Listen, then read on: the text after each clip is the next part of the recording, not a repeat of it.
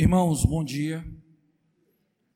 Bom, queridos, vamos abrir as nossas Bíblias ah, no livro de Apocalipse, capítulo 20, que é o texto que iremos iniciar, eu e o pastor Madison, uma série de estudos a respeito do milênio e as escolas de interpretação. Eu conversei com o pastor Madison e com a nossa educadora, a irmã Rita. Entendemos que era melhor fazer um apanhado primeiro geral, depois de toda a exposição de Daniel, da escatologia, para que vocês pudessem compreender melhor esse assunto. Porque se nós entrássemos direto no que queremos trazer para vocês, iria causar ah, talvez mais dúvidas do que ensino. Então, hoje será uma introdução. Ah, no próximo domingo, o pastor Madison vai falar, e no outro, serei eu com mais duas escolas. Ok? Então, vamos ler Apocalipse capítulo 20, versículos de 1 a 6. Diz assim: Então vim descer do céu um anjo. Tinha na mão a chave do abismo e uma grande corrente ele segurou o dragão, a antiga serpente, que é o diabo, Satanás, e o prendeu por mil anos. Lançou-o no abismo, fechou e pôs selo sobre ele, para que não mais enganasse as nações, até que se completarem os mil anos. Depois disso, é necessário que ele seja solto pouco tempo. Vi também tronos, e nestes sentaram-se aqueles os quais, aos quais foi dado autoridade de julgar. Vi ainda as almas dos decapitados por causa do testemunho de Jesus, bem como por causa da palavra de Deus, tantos quantos não adoraram a besta, nem tampouco a sua imagem, e não receberam a marca na fronte e na mão, e viveram e reinaram com Cristo durante mil anos. Mil anos. Os restantes dos mortos não reviveram até que se completassem os mil anos. Esta é a primeira ressurreição. Bem-aventurado e santo é aquele que tem na parte na primeira ressurreição. Sobre esses, a segunda morte não tem autoridade.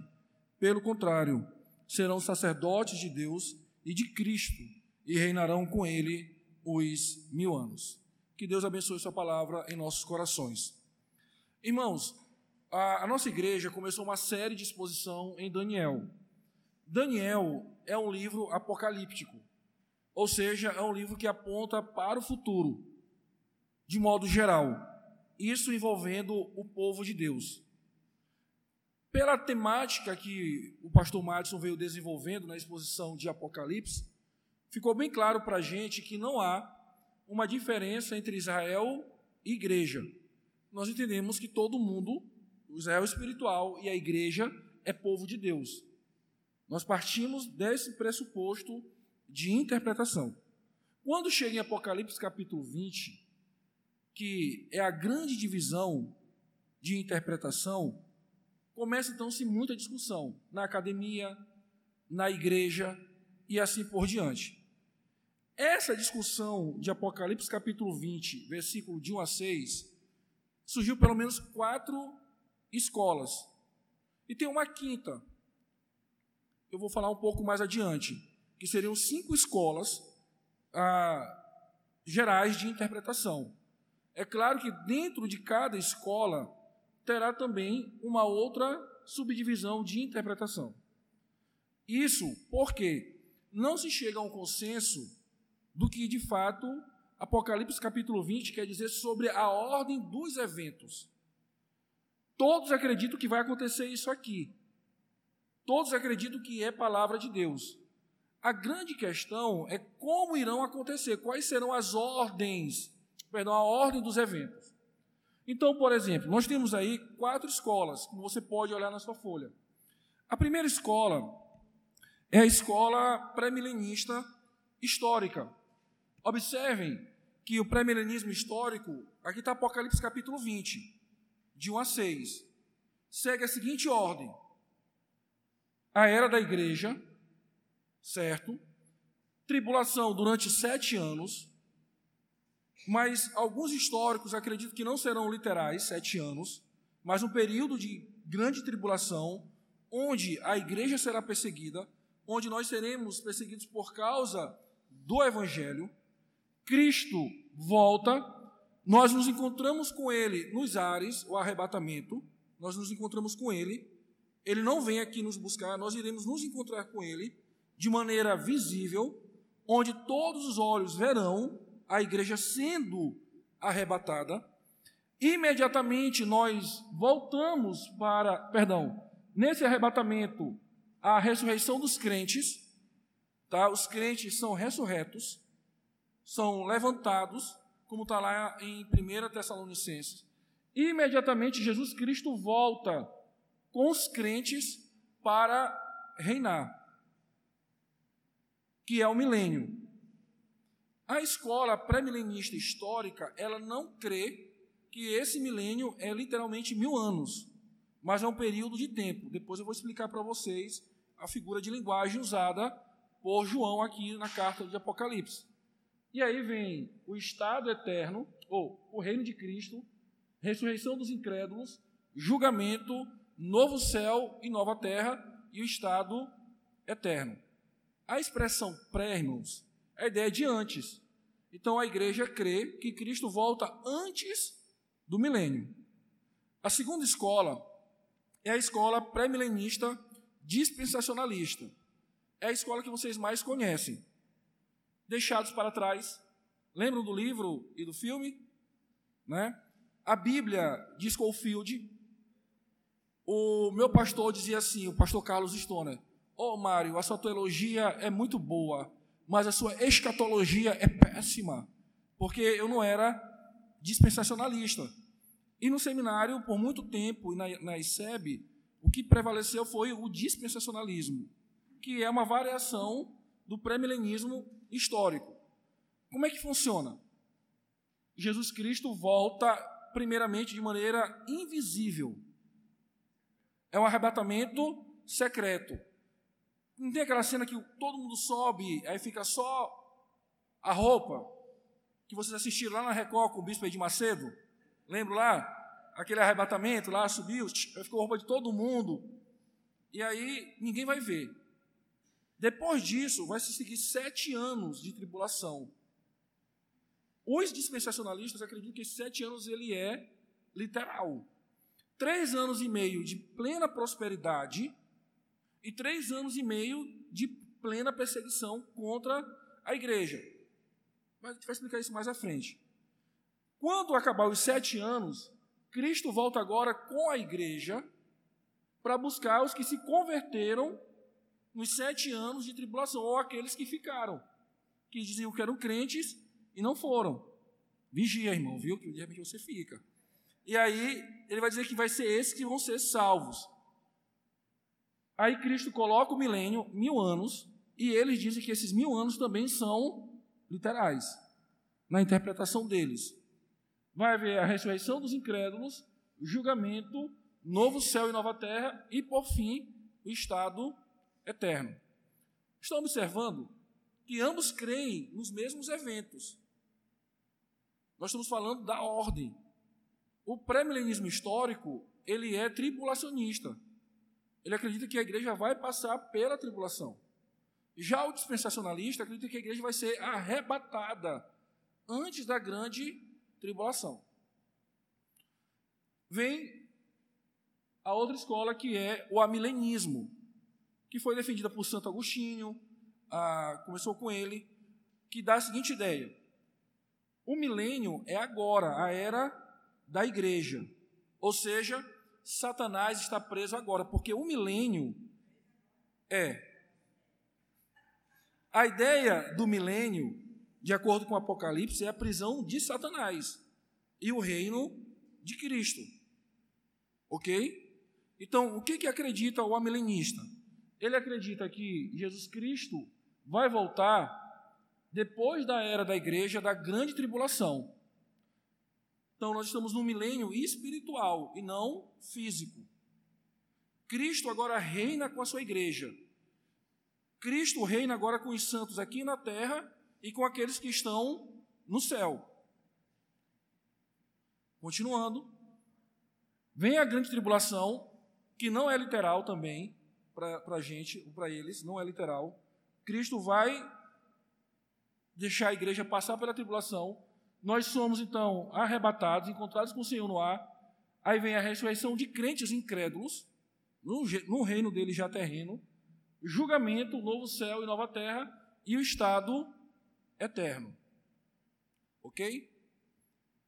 E a outra escola é o pós-milenismo. Não coloquei aí, mas é o pós-milenismo. Tá, irmãos? Ah, porque está para cá. Obrigado. O pós-milenismo diz: a igreja, ela, através do evangelho, vai pregar, vai implantar o reino, o milênio. Ou seja, quanto mais a igreja crescer, mais ela pregar o evangelho, mais pessoas se converterem e pessoas forem transformadas, o mundo vai se cristianizar. Ao ponto da maioria da nação do mundo, perdão, das nações do mundo, serem cristãs. Os pós-milenistas, por exemplo, eles voltam com muita força em épocas em que o evangelho está crescendo muito. Por exemplo, agora no século XXI, o evangelho está ganhando força. Então, automaticamente, os pós-milenistas ressuscitam. Né? Ó, viu? O mundo vai ficar cristão. Então, vai plantar o milênio, e aí, por um período, Deus vai permitir que a igreja seja perseguida, e aí então ele volta, nós nos encontramos com ele nos, nos ares, imediatamente voltamos para reinar com ele, e ele então coloca o estado eterno. São quatro escolas clássicas de interpretação de Apocalipse 20, de 1 a 6. É isso que nós vamos ver nesses três domingos. O pastor Madison vai falar do amilenismo e pós-milenismo. Eu irei falar do pré-milenismo histórico e o pré-milenismo dispensacionalista. Nós iremos entender cada uma dessas escolas.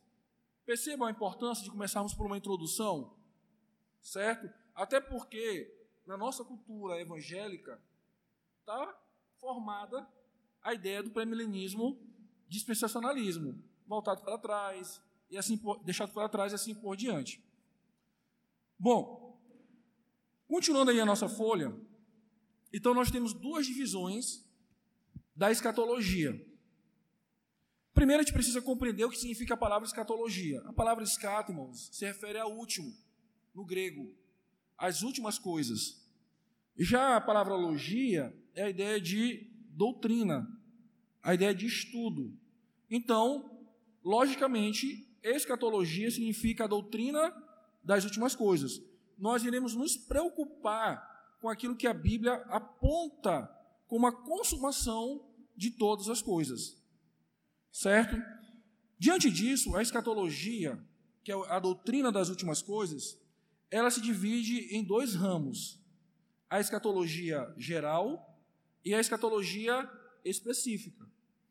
A geral, ela vai tratar da ressurreição dos crentes, a ressurreição dos incrédulos, ela vai tratar do retorno de Cristo, do reinado de Cristo, de maneira, maneira bem abrangente, bem real.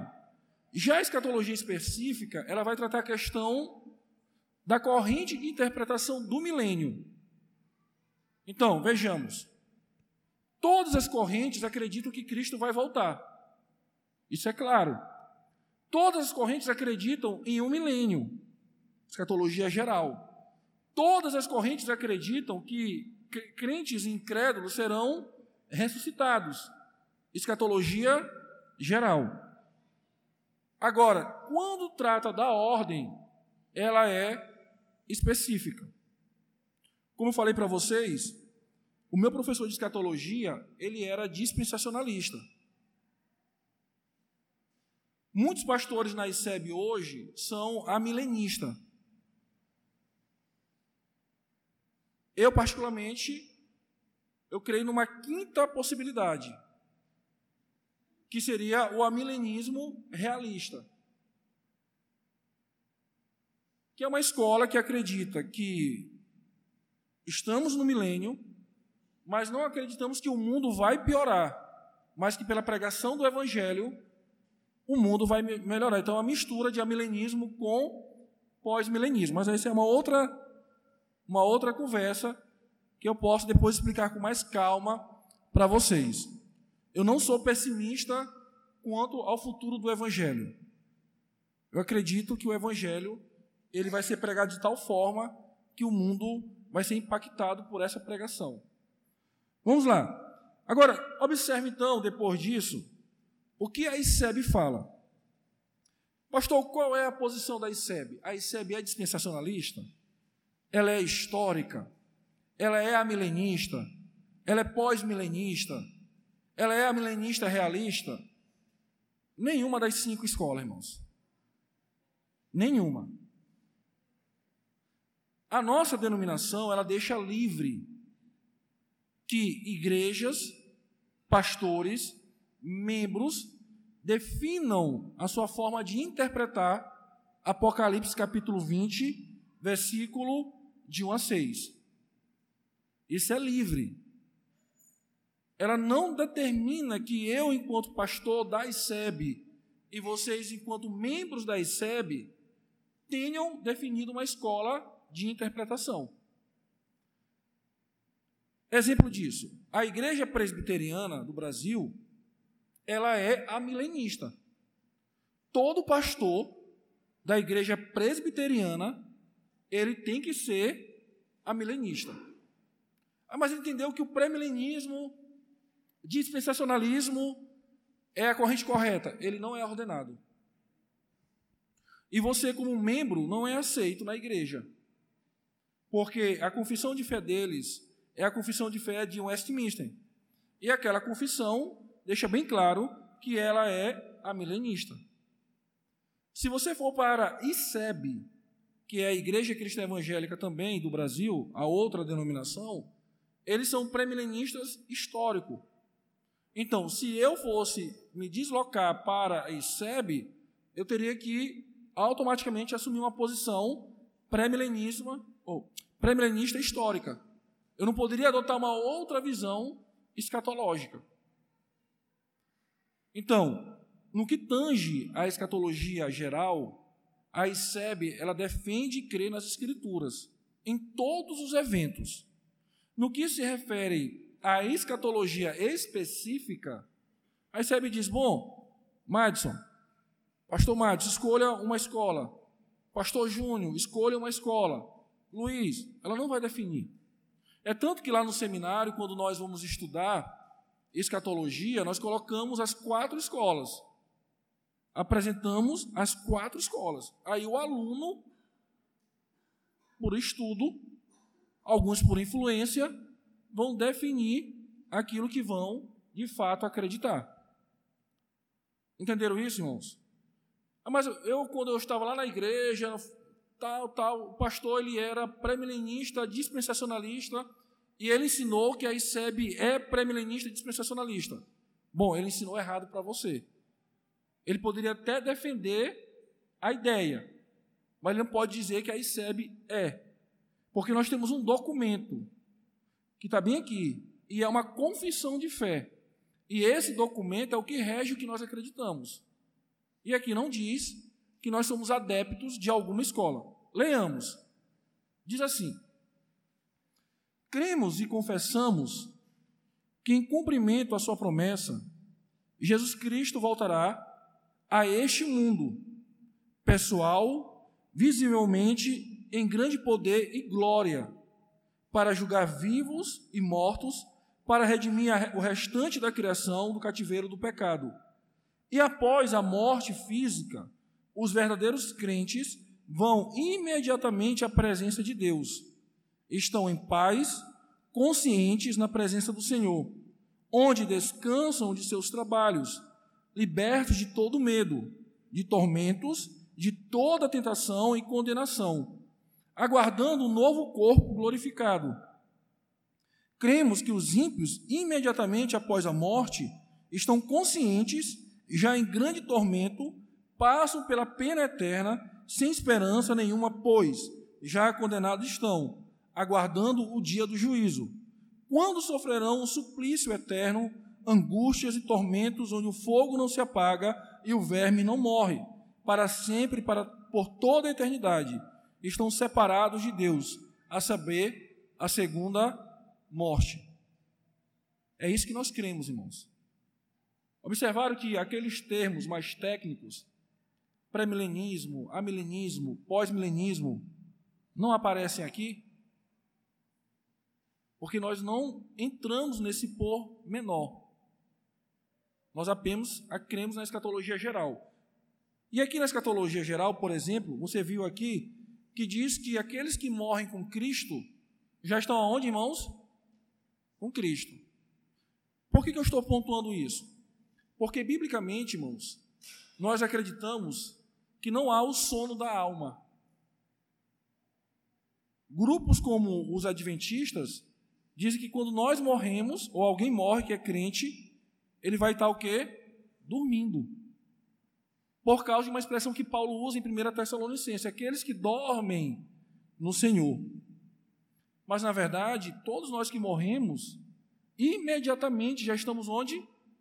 Temos Cristo na glória, em plena consciência. Se somos ímpios, imediatamente no inferno. É por isso que, por cristão, não há possibilidade da missa a, de sétimo dia ou de acender uma vela para que ilumine o caminho dele e ele chegue até o céu. Ou como os mormons fazem, dizendo: Olha, te batiza em nome de um morto, porque ao te batizar aqui você vai ser o quê? Ele vai ser salvo. Para nós, o julgamento ele é único e imediato. É aqui em vida. Aqueles que estão em Cristo estão salvos. Aqueles que estão sem Cristo estão em pleno juízo. No mesmo texto também aparece aí dizendo que o estado de perdição ele é eterno. Isso também é importante ressaltarmos aqui diante de alguns ensinamentos. Os adventistas e os testemunhos de Jeová, eles acreditam na aniquilação dos ímpios. O que seria a aniquilação dos ímpios? Nós que somos salvos, estaremos na eternidade com o Senhor. Os ímpios irão sofrer, mas somente por um período de tempo. Depois Deus irá aniquilar eles, a alma deles irá acabar de fato. Bom, biblicamente, irmãos, aqueles que estão em Cristo estarão felizes com o Senhor por toda a eternidade. E aqueles que negaram a Cristo estarão em pleno sofrimento por toda a eternidade.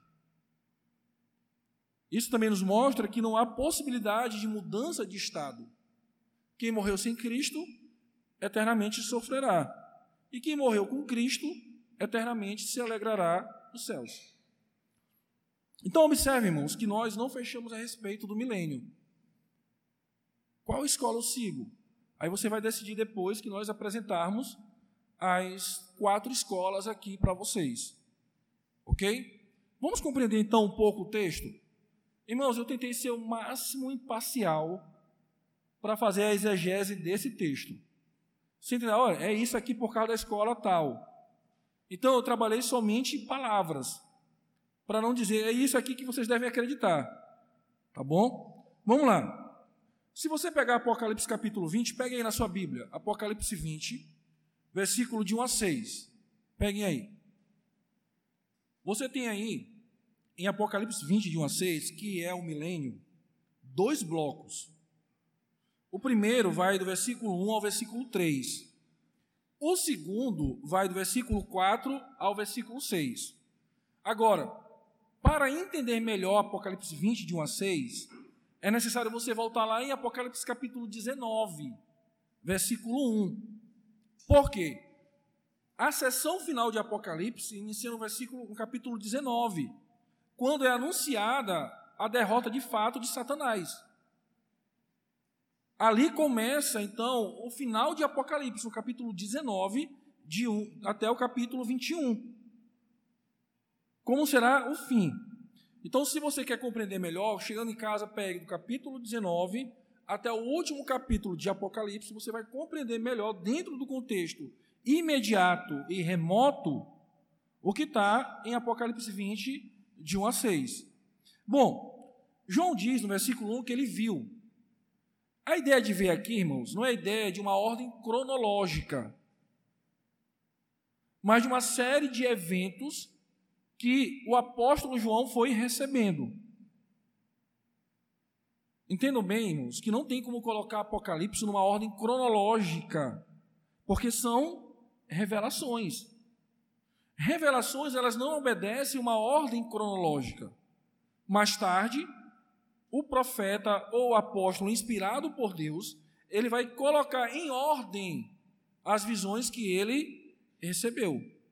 Ou também ele pode colocar de maneira paralela, uma à outra. Então, vi não é uma ordem cronológica dos eventos, mas uma referência clara às várias revelações que João recebeu. Tinha na mão a chave do abismo. A palavra abismo, irmãos, ela aparece constantemente no livro de Apocalipse, que também não é um lugar físico. A gente tem a ideia, ainda muito influenciada pelo catolicismo, que o céu é o que está acima e o inferno é o que está embaixo. Se vocês observarem as figuras medievais, sempre o inferno é descrito como algo que está embaixo da gente, e o céu, onde Deus está, como algo que está acima. Mas lembrem, tanto Deus quanto Satanás e os seus anjos são seres espirituais. Eles não obedecem a uma limitação física. Eles não têm uma casinha ali, bonitinha. Não é isso que a gente pensa na nossa mentalidade. Tá? Então não se preocupe que você pode cavar bastante, que você não vai bater no inferno. Tá? Pode perfurar o poço lá de 100 metros, que não vai bater e nem ouvir gritos do inferno. Tá bom? Ô, Márcio, você vai furar o poço na tua casa, né? bom, a ideia do abismo aqui, irmãos, é um lugar onde os demônios são mantidos. Lá em Apocalipse capítulo 9, versículo de 1 a 6, é uma referência quando é aberto o abismo e os gafanhotos saem para consumir. Mas aqueles gafanhotos é uma figura de linguagem referente a quem? Aos demônios. Não são gafanhotos de verdade. Lembrem que Apocalipse vai usando uma figura simbólica o tempo todo. Ele não é literal, ele é metafórico. Ele vai usando figuras de linguagem, símbolos, o tempo todo. Lembrem também, irmãos, que o abismo está no controle de quem? De Deus. Lá em Apocalipse capítulo 9, os gafanhotos só saem porque o anjo abre o abismo. Novamente, quem traz a chave do abismo? Um anjo, mandado por quem? Por Deus. Ou seja, essa ideia de uma briga cósmica entre os Satanás e Deus, entre diabo e o Senhor, ela não é bíblica, irmãos. Toda a Bíblia mostra que Satanás é subversiente ao Senhor que o Senhor está no controle de toda a sua criação, inclusive do próprio inimigo das nossas almas. Observem aqui em Apocalipse que Satanás só consegue agir e as suas hortes também se o Senhor abrir o abismo. É o Senhor que abre e ele que fecha. Não existe um duelo de queda de braço entre Deus e Satanás. É por isso que o movimento Vinearde que a gente até canta as músicas que são muito bonitas, é um problema. Porque na teologia dos vinerdianos, eles defendem que todo culto existe uma luta cósmica entre Deus e o diabo. E que se alguém não se converter, é porque Deus perdeu e o diabo ganhou. Ou se alguém não for curado. Pelo menos na primeira confissão de fé, no primeiro documento dele, nas declarações do fundador, era isso. Eu não sei se agora mudou, mas na fundação houve muita denúncia desse tipo. Bom, no versículo 1 ainda, diz que traz uma grande corrente. Novamente, é, não é literal, é metafórico. Satanás é um ser espiritual, irmãos. Então a ideia de corrente aqui é a ideia de uma grande corrente para intensificar a linguagem de como Satanás está aprisionado e como ele está limitado no seu poder. Ele está limitado no que ele de fato está fazendo naquele momento. Bom, do versículo 3 e 4, João agora começa a nos dizer que o dragão, a antiga serpente, uma referência clara ao Éden. Lembram a primeira referência a Satanás? Estão? A antiga serpente, lá do Éden. E aí, irmãos, você vê a história da redenção completa. Olha que coisa maravilhosa. Lá em Gênesis, Deus disse que a mulher pisaria a cabeça da serpente, porque ela modificou a criação de Deus, levando o homem a pecar. Agora, Deus mostra que lá em Gênesis 3,15, o proto-evangelho se cumpriria. E Deus constrói toda uma história belíssima. Na eternidade, envia o seu único filho, que pisa a cabeça da serpente. E agora essa antiga serpente, ela é aprisionada, que é o diabo. Vejam que Deus nunca perdeu o controle de nada, irmãos. Deus sempre conduziu todas as coisas de maneira perfeita. E aí você ainda olha para um livro que foi escrito pelo menos 5 mil anos atrás em relação ao outro, e a palavra de Deus se cumpre de maneira perfeita. Aquilo que Deus havia prometido em Gênesis 3,15, agora ele está cumprindo. Detalhe, na eternidade. Porque isso aqui ainda vai acontecer para alguns. Para outros, já está acontecendo desde que Cristo veio à Terra. Aí você vai ver isso na escola escatológica. Bom, a ideia de prender aqui, irmãos, é a ideia de restringir a ação de Satanás. Se você olhar para o texto, na verdade, Satanás vai ser liberado em segunda instância, de acordo com o texto. Ele está preso, aí depois vem o STF, vai dar mais um tempinho para ele, aí ele sai novamente. Mas a ideia de prender aqui, irmãos, é a ideia de restringir o poder, não é de acabar com o poder. Uma analogia muito fraca, mas que pode lançar luz a isso. É como você imagina um traficante que está no presídio e, mesmo preso, ele ainda consegue comandar a facção dele. Ele não tem todo o poder, porque ele está restringido. Mas ele consegue ainda dar uma ordem ou outra e executar ações do próprio presídio. É essa a ideia aqui, irmãos. A ideia de que Satanás está preso. Não é que Deus acabou com o poder dele. O texto deixa bem claro. Ele é limitado com um propósito. Vejamos. O propósito dele é não enganar as nações. É não enganar as nações. Esse é o propósito. E qual seria então esse enganar as nações? Lembre que no Antigo Testamento, as nações, com exceção de Israel, não tinham a palavra de Deus. Todas elas eram pagãs e cruéis. Por exemplo, a idolatria era tão grande naquela época que as pessoas queimavam os seus bebês na mão das suas divindades. Ou faziam sacrifícios humanos de todas as formas.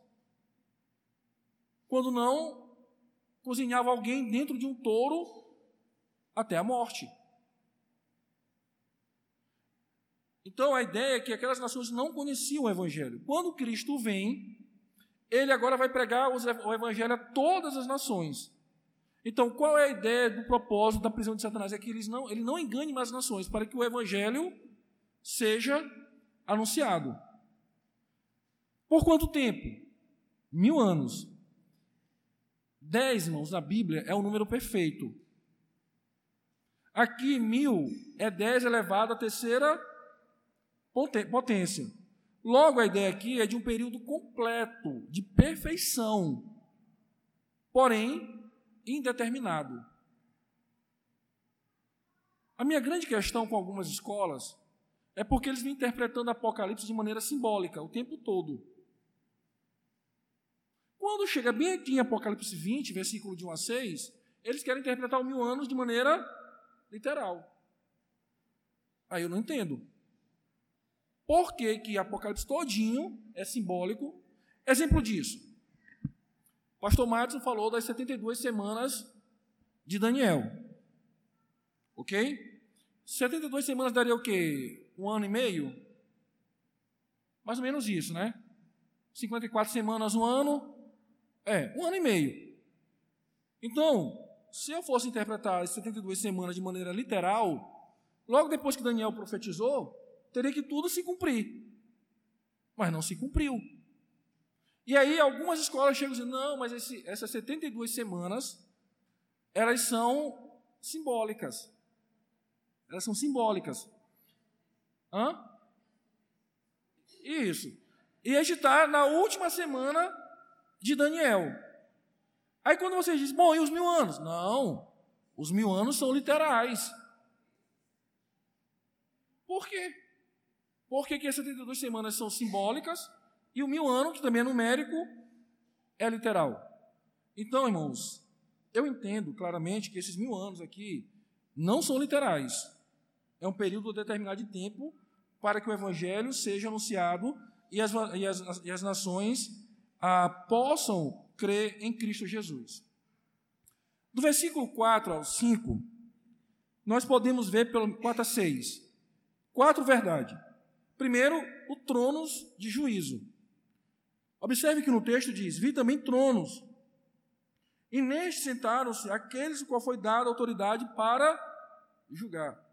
Dentro do contexto, a ideia de que aqueles que foram dados para julgar são os salvos que morreram por causa do Evangelho, que vão julgar as doze tribos de Israel e julgar também os incrédulos, ou seja, vai ser dada autoridade à igreja, irmãos, no grande julgamento, de julgar os ímpios.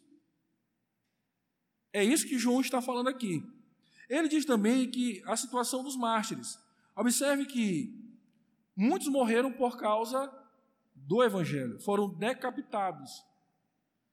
E aí ele diz que esses decapitados estão lá servindo ao Senhor porque não adoraram a besta e nem receberam na testa ou na mão a marca do anticristo. Aí, novamente, pastor, qual é a marca? É um chip? É o celular? É o cartão de crédito? Olha, quando eu cheguei aqui na igreja, o Alain me ensinou que era o cartão de crédito. Foi tu, Chico, me que era o cartão de crédito. Não. Mas naquela época, quando eu cheguei aqui, na década de 90, novo convertido, com o pré-milenismo, dispensacionalismo muito forte, a ideia é que o chip do cartão de crédito, porque era novidade aquilo, já seria a marca da besta. E, não sei se por coincidência, por uma rodeza mesmo, lá atrás, no cartão de crédito, 666. Aí era, era desgraceira total, moço. Né? Estava lá 666. Com o advento do celular, começaram a dizer que agora o chip do celular seria a marca da besta. Né? Agora, com a possibilidade de implantação do chip na mão, pronto, aí vai se cumprir, segundo eles, que agora selou. Bom, eu estou aguardando meu chip, irmãos. Pensou não andar mais com carteira, com celular, coisa boa. Mas por que então, pastor, você está falando isso? A questão, irmãos, não é chip, não é tatuagem, entendeu? Se fosse mais, estava no inferno, entendeu? Não é tatuagem, entendeu? Não tem nada. É. Não tem, não tem nada a ver com isso, irmãos. A ideia lá, se você olhar lá em Deuteronômio, capítulo 6, lá em Deuteronômio capítulo 6, é dito para o povo de Israel ter a palavra de Deus na fronte e na mão. Bom, não é que você vai ter que usar uma Bíblia aqui, ou uma Bíblia aqui. Não é essa a questão. É tanto que os judeus no Bar Mitzvah, eles amarram partes da Torá, tanto na mão quanto na cabeça. Não, irmãos, é porque tanto na linguagem bíblica, tanto a fronte quanto a mão é a ideia de fidelidade. Obrigado, pastor. Deuteronômio 6,8. É a ideia de fidelidade. Ou seja, quando Deus diz que tem que estar na mão e na mente aqui, é a ideia de que você vai guardar fielmente aquela palavra. E é essa linguagem que João usa aqui em Apocalipse. dizendo: olha, eles não tiveram fiel, guardando a mão e a mente para o Senhor. Por isso, eles reinam com Cristo. Então, não é a questão do chip, é a questão quando, se for obrigado a usar um chip, se você vai se prostrar diante do falso profeta para recarregar aquele chip, em termos práticos. Ou seja, se você vai negar sua fé para que você tenha o necessário para sobreviver. A fidelidade, irmãos, não vai ser o ato de ter um celular ou não, de ter um cartão de crédito ou não, de ter um chip ou não. É o que você vai fazer, que vai ser o dinheiro, provavelmente no futuro, para abastecer aquilo. Entenderam isso, irmãos? Então, eles não adoraram, né? Por exemplo, no primeiro século, César estabeleceu em algumas cidades uma, uma coluna em que as pessoas deveriam se curvar diante dela e dizer: César é o Senhor. O que, que acontecia com muitos cristãos? Eles diziam: Jesus é o Senhor. Automaticamente eles não recebiam uma carta de alforria para adorar o seu Deus, mas tendo César como Senhor. E aí você vê na história muitos cristãos sendo jogados no Coliseu, queimados vivos, devorados por leões, porque a mente e a mão não se prostraram em fidelidade ao imperador. É essa a ideia, irmãos. Entenderam? Ok? Bom, você vai ver também a questão do milênio. Ele diz que durante mil anos, por duas vezes, por três vezes, a palavra milênio, mil anos, aparece em Apocalipse 4, de, de 4 a 6, mostrando a importância dos mil anos aqui. Agora, o texto não diz que mil anos é literal. Tá? Então, no contexto todo, a gente viu que tudo era simbólico. Por que, que mil anos também não será simbólico? Certo, irmãos? E por fim, você vê aí o governo de Cristo. Que Cristo governará a sua igreja e o mundo.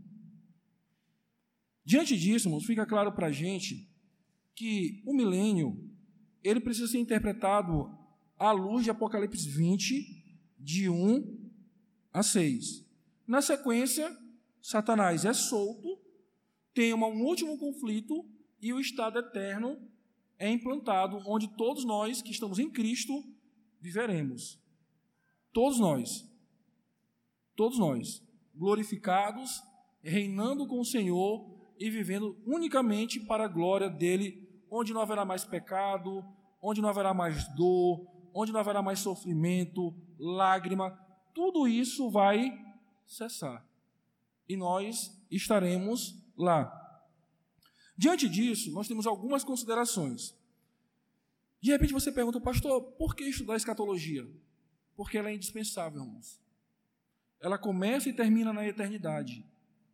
E ela fundamenta a nossa fé e nos livra de ensinos heréticos, como dos adventistas, dos mormons, testemunhos de Jeová, que parecem serem bíblicos, mas não estão ensinando de maneira correta. Segundo, eu até errei aqui no texto, tá, irmãos? A questão de interpretação nas questões periféricas não é tão importante. O que, que eu quero dizer com isso?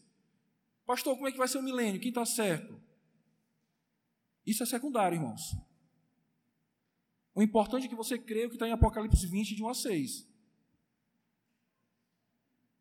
Se você crê do jeito que a Bíblia diz, isso que é importante. Porque a escola escatológica não vai levar você para o céu. O que vai levar é você crer nas sagradas escrituras. Porque a discordância dos eventos é que acontece aqui, mas todas as escolas acreditam em tudo que está em Apocalipse 20, de 1 a 6. Apesar de ter resistência a alguns ramos dessa interpretação, eu entendo que aqueles que acreditam de forma diferente também estarão no céu comigo. Eu só vou ter o prazer de dizer: bom, você estava errado, eu estava certo. É a ordem. É, o dispensacionalismo tem um probleminha aí que, quando eu for falar, eu vou explicar para vocês.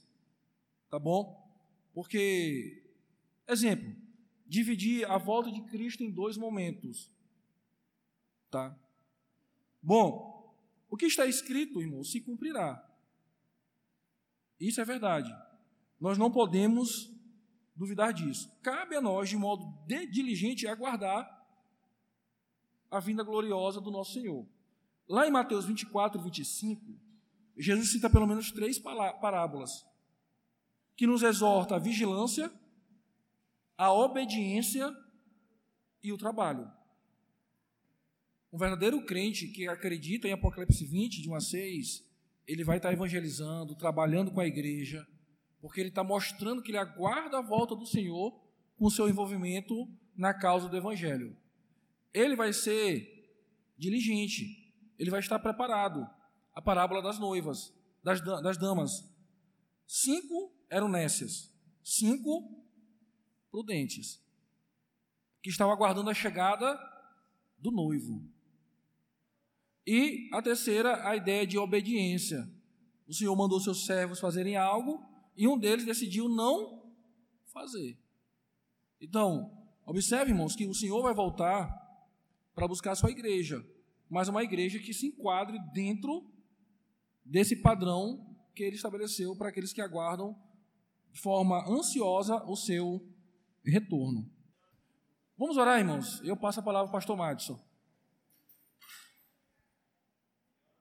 Pai Santo, nós queremos te louvar por tua bondade, pela tua palavra. Te louvamos pelo que o Senhor nos instruiu nessa manhã, a nós, às nossas crianças, aos nossos adolescentes. Que essa série de exposição em Apocalipse sobre o milênio seja um momento de crescimento, edificação da tua igreja, de discipulado. E assim, Pai, o Senhor renova a esperança em nossos corações, aguardando a vinda do Senhor. E que estejamos preparados para aquele dia glorioso que nos encontraremos com o Senhor nos ares e reinaremos eternamente com o Senhor. Nós oramos em nome de Jesus. Amém.